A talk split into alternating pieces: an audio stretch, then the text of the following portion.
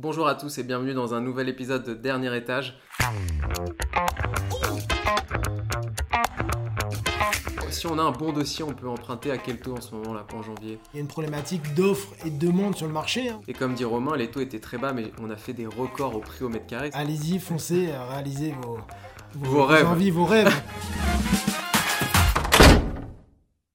Aujourd'hui, je suis très content parce que j'accueille euh, un ami. Euh, c'est assez drôle parce qu'en fait, on, on a commencé ensemble, moi dans l'immobilier et lui dans sa profession qui va vous détailler tout à l'heure. Euh, du coup, je suis très content d'accueillir Romain. Enchanté, Romain. Bonjour Antoine, ravi et plaisir partagé. Merci d'avoir répondu à, à l'invitation. Est-ce que tu peux nous en dire un peu plus sur toi? Avec plaisir. Donc euh, Romain Gréard, euh, je suis le directeur commercial euh, France d'Artemis Courtage, Ouais. euh, donc qui est une société de courtage en, en prêt immobilier. D'accord. Et est-ce que tu peux nous dire, pour les gens qui nous écoutent, qui sont un peu novices, en gros, courtier immobilier, qu'est-ce que ça veut dire? C'est quoi le rapport par rapport aux banques? Est-ce que tu peux nous expliquer un peu ça? Bien sûr. Donc, euh, courtier en prêt immobilier, euh, notre rôle, c'est d'accompagner les clients sur euh, la négociation de leur emprunt euh, immobilier. Donc, euh, optimiser obtenir les meilleures conditions d'emprunt et d'assurance. Mais finalement, c'est euh, en réalité un rôle bien plus important qui commence dès la définition de capacité emprunt, l'enveloppe budgétaire, Mhm. pour pouvoir travailler ensemble, c'est-à-dire avec toi, c'est d'ailleurs comme ça qu'on s'est rencontrés, pour pouvoir affiner le projet de nos clients, euh, s'assurer de la faisabilité euh, de leur financement et pour que tu puisses leur trouver évidemment bah, leur bonheur et euh, surtout que ce projet se, se réalise. Donc après, c'est trois mois d'accompagnement, une fois que le projet est trouvé, que le compromis est signé, pour qu'on puisse aller jusqu'à l'acte authentique et donc la, remise des clés. Donc un, vrai rôle de facilitateur et un vrai rôle sur mesure euh, pour s'assurer que et les clients aient les meilleures conditions financières, mais également le meilleur accompagnement. C'est ça, exactement. En fait, c'est-à-dire que Romain, vous allez le voir avant euh, de commencer vos recherches d'appartement. C'est-à-dire que, euh, en gros, Romain va vous donner le budget que vous pouvez avoir hors frais de notaire pour chercher un appartement. Donc, en fait, c'est bien d'aller le voir avant de débuter parce que ça évite, par exemple, bah, les, les déceptions. C'est-à-dire que vous allez visiter, je prends un exemple, un appartement à 600 000 euros et finalement, Romain va vous dire, bah, en fait, vous avez que 400. Et du coup, voilà, c'est bien d'aller le voir en amont des recherches. Et après, moi, ma question, c'est par rapport à une banque classique, par exemple, les gens qui vont aller voir leur banque, qu'est-ce que toi, tu fais de différent? Alors nous, euh, la, chance que nous avons, c'est que nous travaillons avec l'ensemble du marché euh, bancaire euh, français et avec l'ensemble des assurances également, qui nous permet donc de pouvoir apporter aux clients une vraie offre globale et s'assurer d'avoir la meilleure proposition au moment de leur projet. Généralement, les clients ont entre une à trois banques maximum. Euh, il n'est pas certain d'avoir les meilleures conditions de marché à l'instant Mhm. T. Et évidemment, nous avons une volumétrie beaucoup plus importante puisque bah, on négocie à l'échelle euh, de l'ensemble de nos clients et euh, on connaît le marché euh, bah, euh, toujours à l'instant T. D'accord. Ouais, donc en fait, ça permet d'avoir, en gros, le meilleur taux au meilleur moment. C'est-à-dire que il est possible que la banque dans laquelle vous êtes ne propose pas le meilleur taux, par exemple, en mars, mais que ça arrive plutôt en septembre, et que si vous allez en mars, et ben, ça va peut-être la banque d'à côté, et vous, c'est un peu ce que vous faites. En fait, vous cherchez le meilleur taux au moment donné, quoi. C'est exactement ça. Le marché est un marché cyclique. hein. Les banques Ouais. se repositionnent sur le marché en fonction de leurs objectifs. Ça, Et donc parler, ouais. nous, euh, l'objectif est évidemment euh, de pouvoir avoir les meilleures conditions au moment du projet des clients. Super. Et du coup, bah, on va rentrer un peu dans le, dans le vif du sujet, parce que l'année 2023 a été un peu compliquée en immobilier, notamment volume des ventes euh, qui ont été plus bas, les taux qui ont explosé, du coup, je voulais, on va voir un peu avec toi. Bah, du coup, au niveau courtier, comment s'est passé l'année 2023 Est-ce que toi aussi, tu as eu un ralentissement des crédits? Pourquoi c'est monté aussi haut Alors euh, oui, euh, une année très compliquée hein, dans l'immobilier en, en- en général. Quelques chiffres en 2021 qui était une année record. Mhm. Il y avait 270 milliards euh, de crédits débloqués en France. Deux ans après, on est à 130 milliards avec l'atterrissage 2023, hein, donc euh, Mhm. 50% en moins euh, en, en deux ans. Euh, tout ça évidemment causé par une hausse brutale et importante des taux immobiliers, Mhm. plus 4 points en 18 mois, Ouais. euh, qui a impacté le marché à plusieurs égards. Le premier, évidemment, euh, sont les problématiques de taux d'usure, donc Mhm. un marché qui a été bloqué par des problématiques légales, donc encadrées par le taux d'usure. Euh, je Qui sais a que- changé d'ailleurs qui, qui vient de rechanger. Je sais que tu avais fait, tu en avais échangé déjà dessus dans un de tes podcasts, mais effectivement, qui vient de rechanger, qui sera de nouveau trimestriel à partir du premier trimestre euh, 2024. D'accord. qui a impacté également la capacité d'emprunt des Français, puisque mhm. des taux évidemment plus élevés diminuent la capacité d'emprunt, et donc une inertie finalement entre l'offre et la demande, c'est-à-dire bah, des capacités d'emprunt qui sont plus faibles et des vendeurs qui n'ont pas encore accepté totalement euh, la baisse du marché. Ça, c'est à partie euh, pour le coup.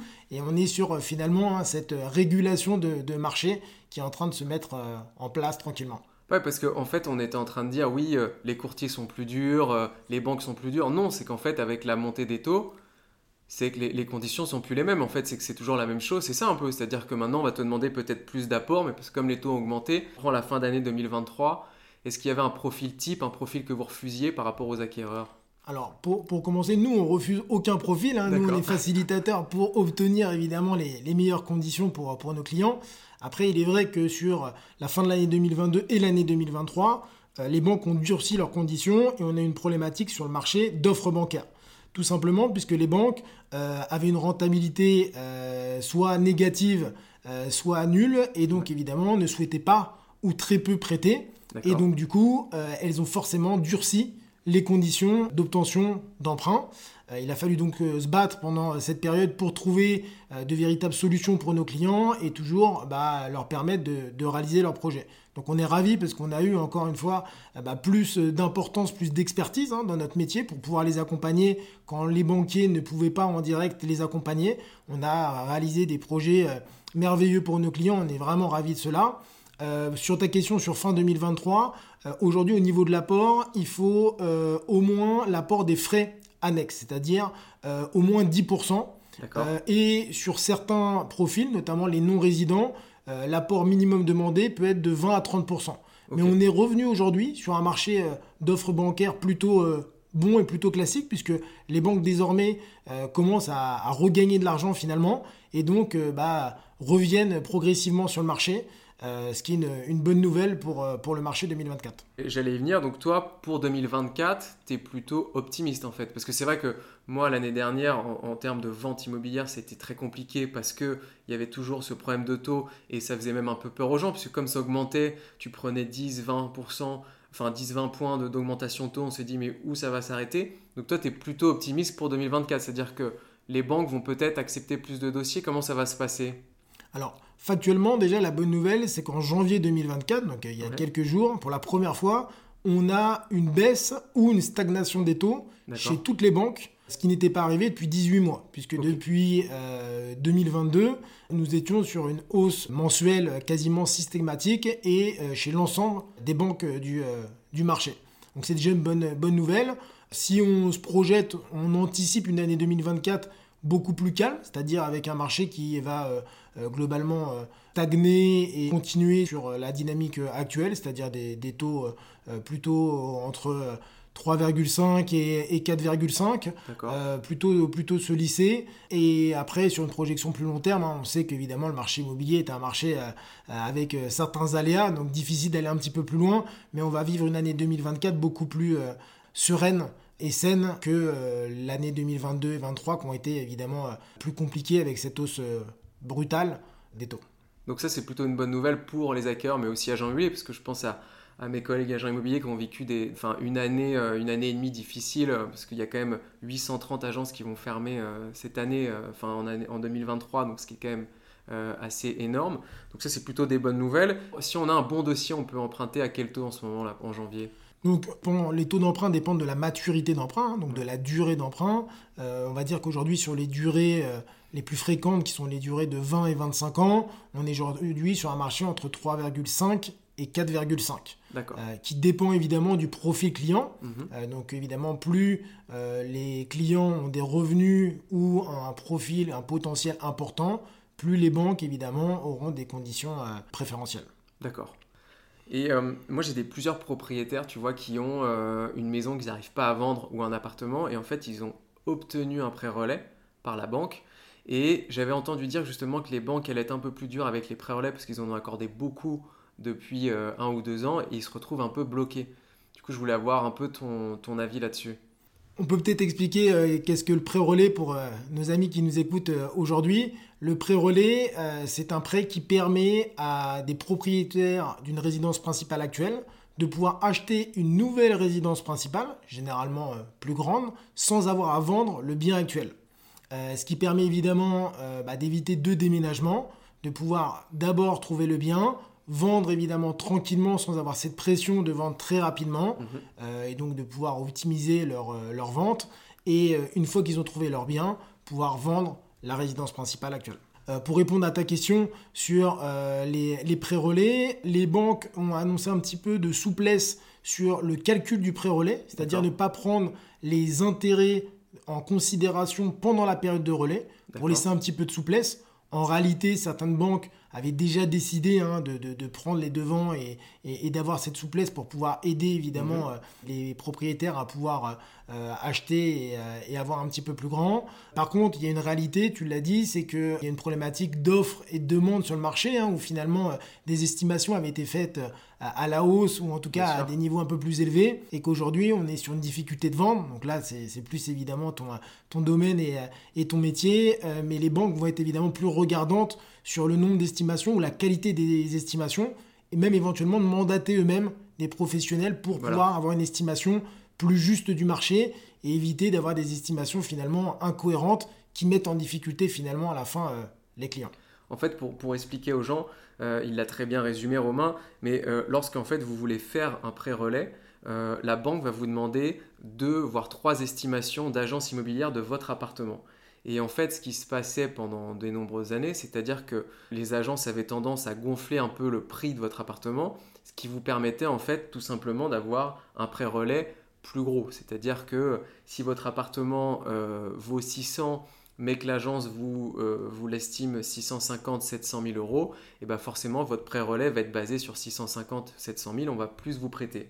Maintenant, ce qui s'est passé l'année dernière, et Romain l'a très bien résumé, c'est qu'en fait, vous aviez un gros pré-relais, sauf que votre appartement, il se vendait pas à 700, ni 650, même ni 600, mais il se valait plus 550. Donc en fait, il y a des propriétaires qui se sont retrouvés euh, dans une situation qui était inconfortable, puisqu'en fait, ils avaient acheté un gros appartement et n'arrivaient pas à vendre le leur, même avec un prix minimum.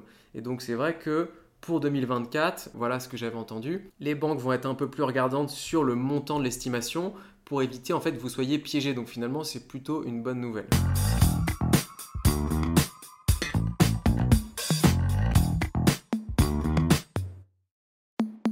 C'est vrai que pendant des années, on a emprunté à moins de 1%, voire 1%. Est-ce que ça, c'était quelque chose où on s'est mal habitué ou peut-être que ça peut revenir? Parce qu'en fait, on a, été un peu amnésique pendant très longtemps. Là, on a emprunté pour rien. Est-ce que c'est fini ce temps-là ou ça peut revenir? Alors en tout cas, c'était euh, des années exceptionnelles dont on a tous euh, profité. Ah bah, et j'espère un maximum d'entre vous. On a eu des taux qui étaient incroyables, on s'est habitué. On, a pensé même un moment que c'était euh, une réalité qui durerait indéfiniment. Aujourd'hui, on est revenu à un marché finalement plus sain, c'est-à-dire un marché autour de, de 3-4 points qui correspond plutôt finalement à un marché sain, puisque on a vu que pendant cette baisse de taux continuelle jusqu'à des taux en dessous de, de 1 point, finalement, les prix de l'immobilier mmh. augmentaient fortement, voire très fortement dans certaines régions ou certaines, certaines villes. Et donc il était important aussi de rééquilibrer le marché, ce qui est en train de se mettre en place. Ça prend généralement plusieurs mois, voire quelques petites années. Par contre, on sait évidemment que le marché immobilier est un marché cyclique. Mmh. Donc évidemment, euh, les taux euh, devraient euh, rebaisser dans les prochaines années. Est-ce que l'on arrivera à un taux aussi bas? Il n'est pas impensé que ce sera difficile puisque par définition c'est historique. Si on regarde sur les 50 dernières années, ce n'était jamais arrivé. Mhm. Euh, mais en tout cas, avoir un marché plutôt qui stagne ou qui diminue légèrement sur les prochains mois, prochaines années, cela devrait être euh, une, une, réalité. Ouais. Effectivement, c'est vrai qu'on s'est très mal habitué. Moi, le premier, c'est vrai que j'ai fait, et comme dit Romain, les taux étaient très bas, mais on a fait des records au prix au mètre carré. C'est vrai que si on prend Paris, c'est à flamber, parce qu'en fait, on avait tout se vendait très cher dans n'importe quel quartier.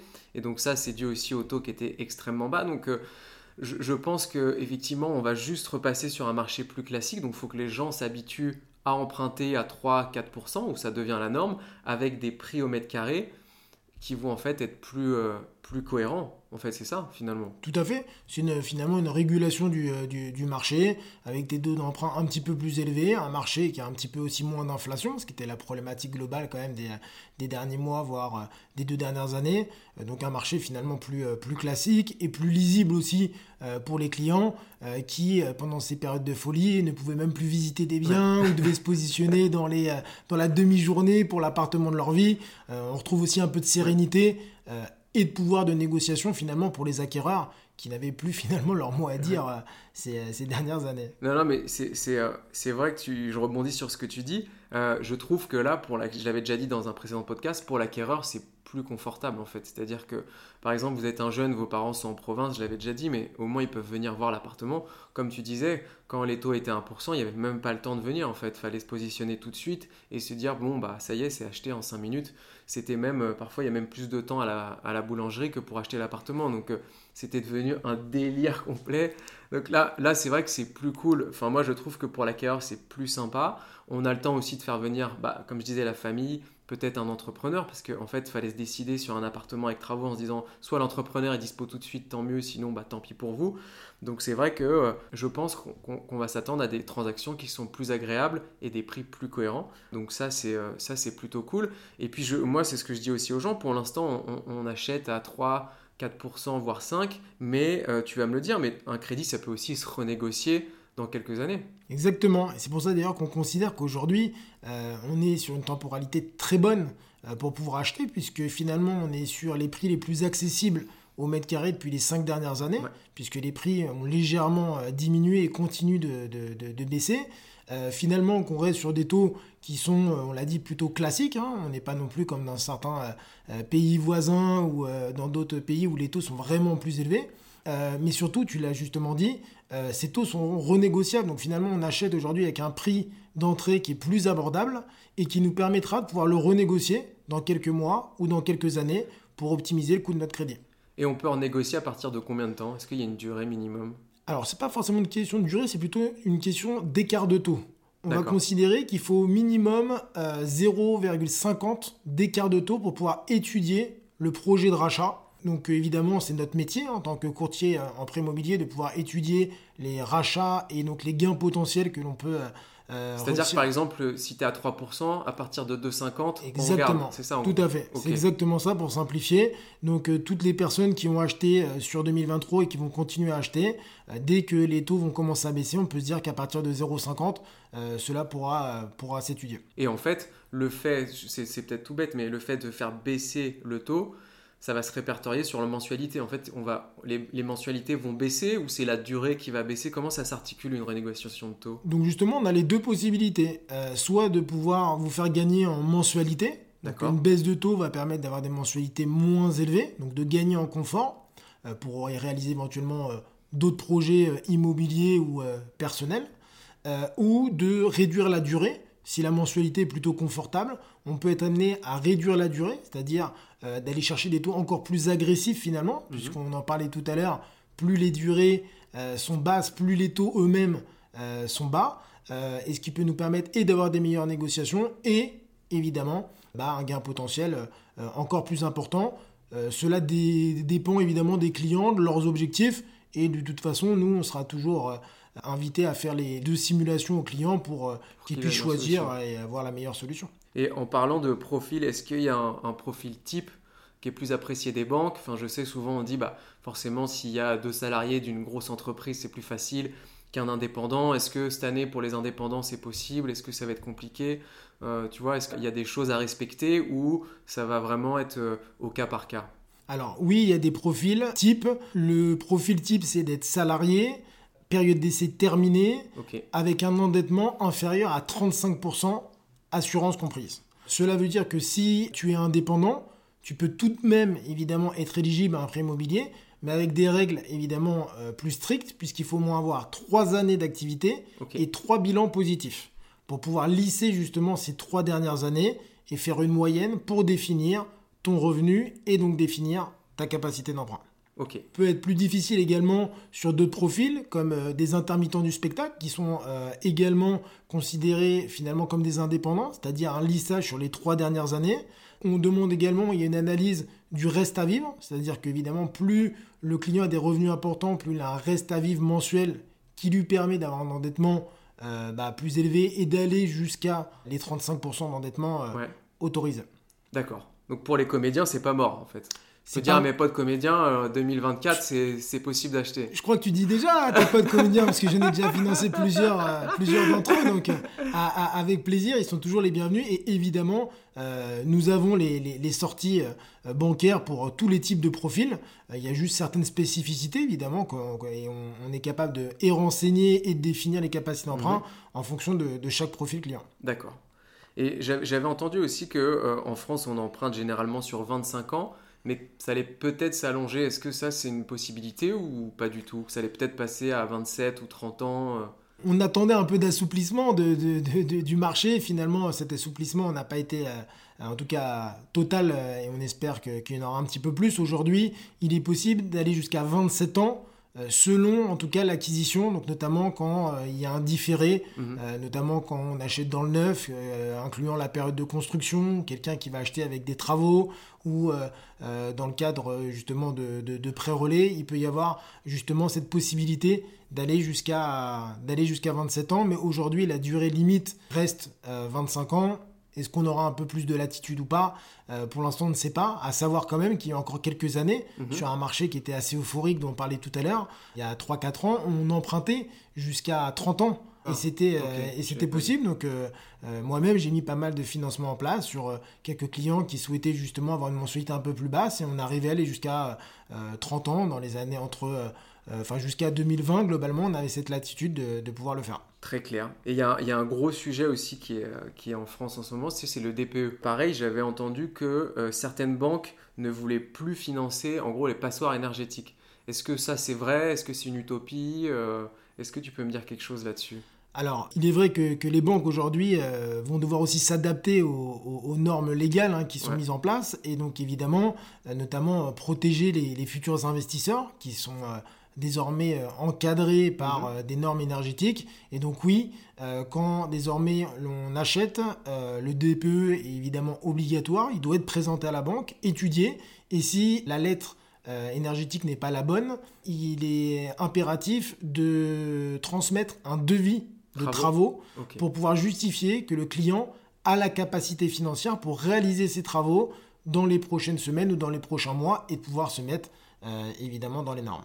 Donc en fait, plutôt qu'une sanction, c'est plus pour protéger le client, de lui dire attention, si tu es en G et que potentiellement il n'y a aucun travaux à faire, ne l'achète pas. En gros, c'est un peu ça le, rôle de la banque ou c'est enfin, ou c'est pourquoi? Pour pas être euh, si jamais le client ne rembourse pas que vous ne soyez pas embêté par le fait qu'il est invendable l'appartement? Tout à fait. en fait, c'est un petit peu les deux. C'est que la banque évidemment se protège au niveau de son risque en s'assurant de la solvabilité de ses clients, mais finalement cela a du sens et c'est aussi un devoir de conseil en amont de bien informer les clients que s'ils achètent un appartement qui n'est pas aux normes ou euh, aligné avec la réglementation actuelle, il va devoir de toute façon avoir des coûts supplémentaires, donc qu'ils les prennent bien en considération dès le début pour pas avoir de mauvaises surprises. Ok, pareil, tu vas me dire si c'est vrai ou pas, je te pose des questions, tu sais, c'est un peu vrai ou pas vrai.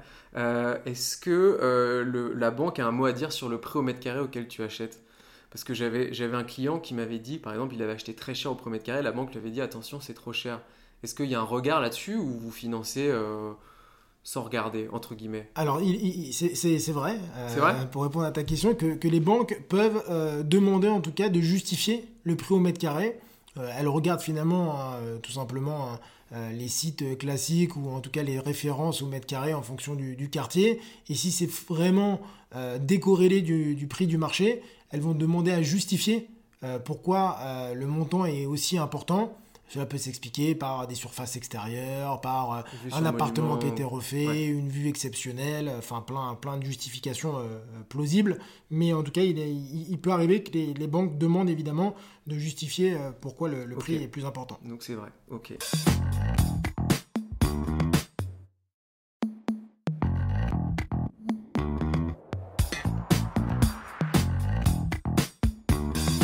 J'ai encore quelques questions à, te poser avant de terminer l'entretien, des questions un peu plus perso, Parce que, en fait, euh, je vous le dis à ceux qui nous écoutent, on se connaît depuis quand même un, certain nombre d'années avec Romain.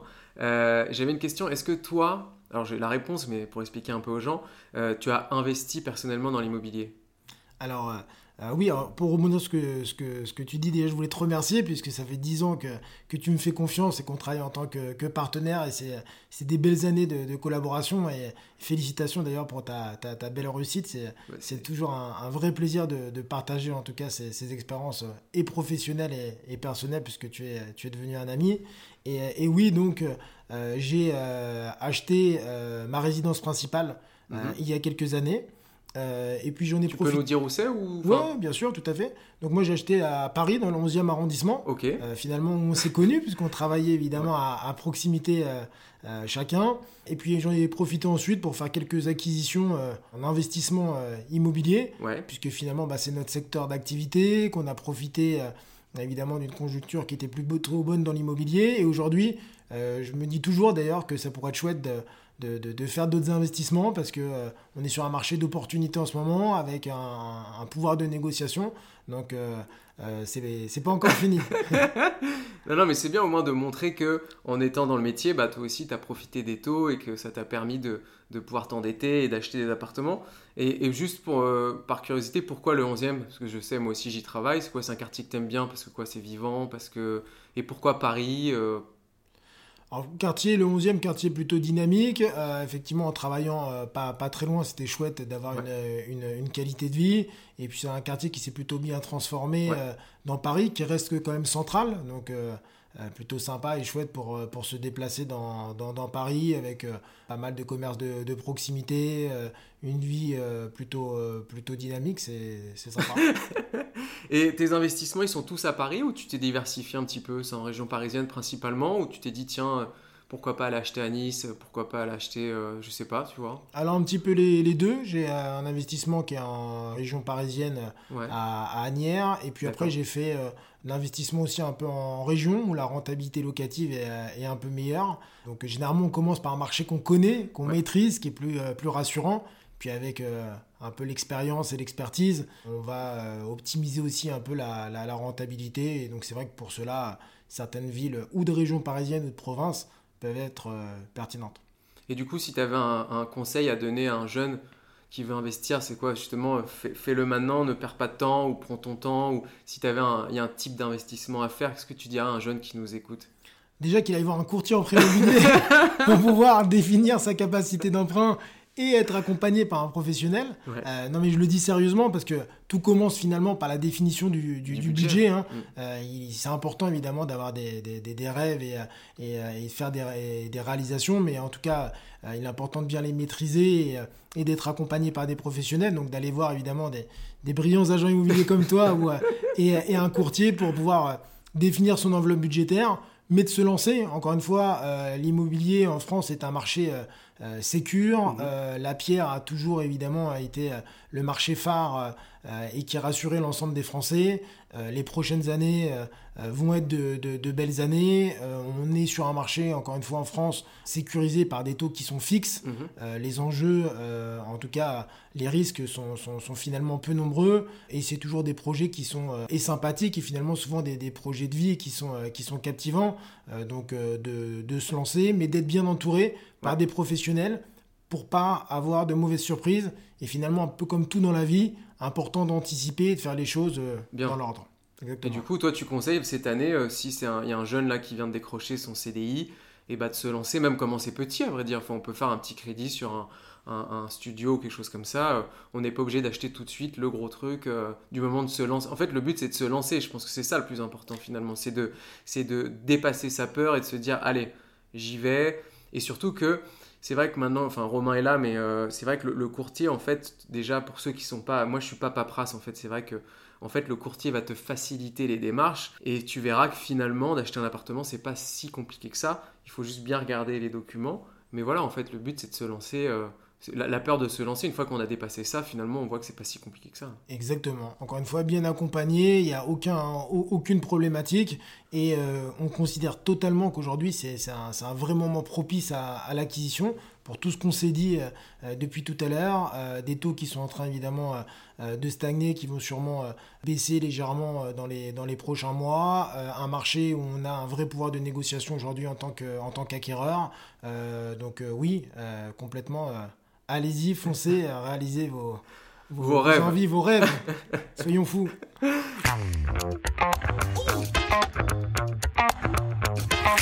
En tout cas, merci Romain d'avoir répondu à mes questions.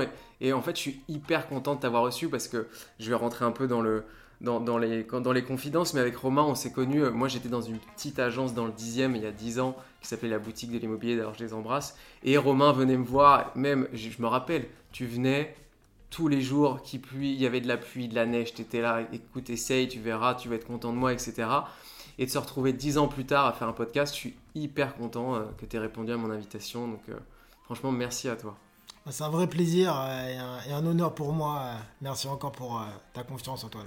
Merci. Merci à tous d'avoir écouté ce podcast. Et puis moi, bah, je vous retrouve très vite dans un nouvel épisode de Dernier Étage.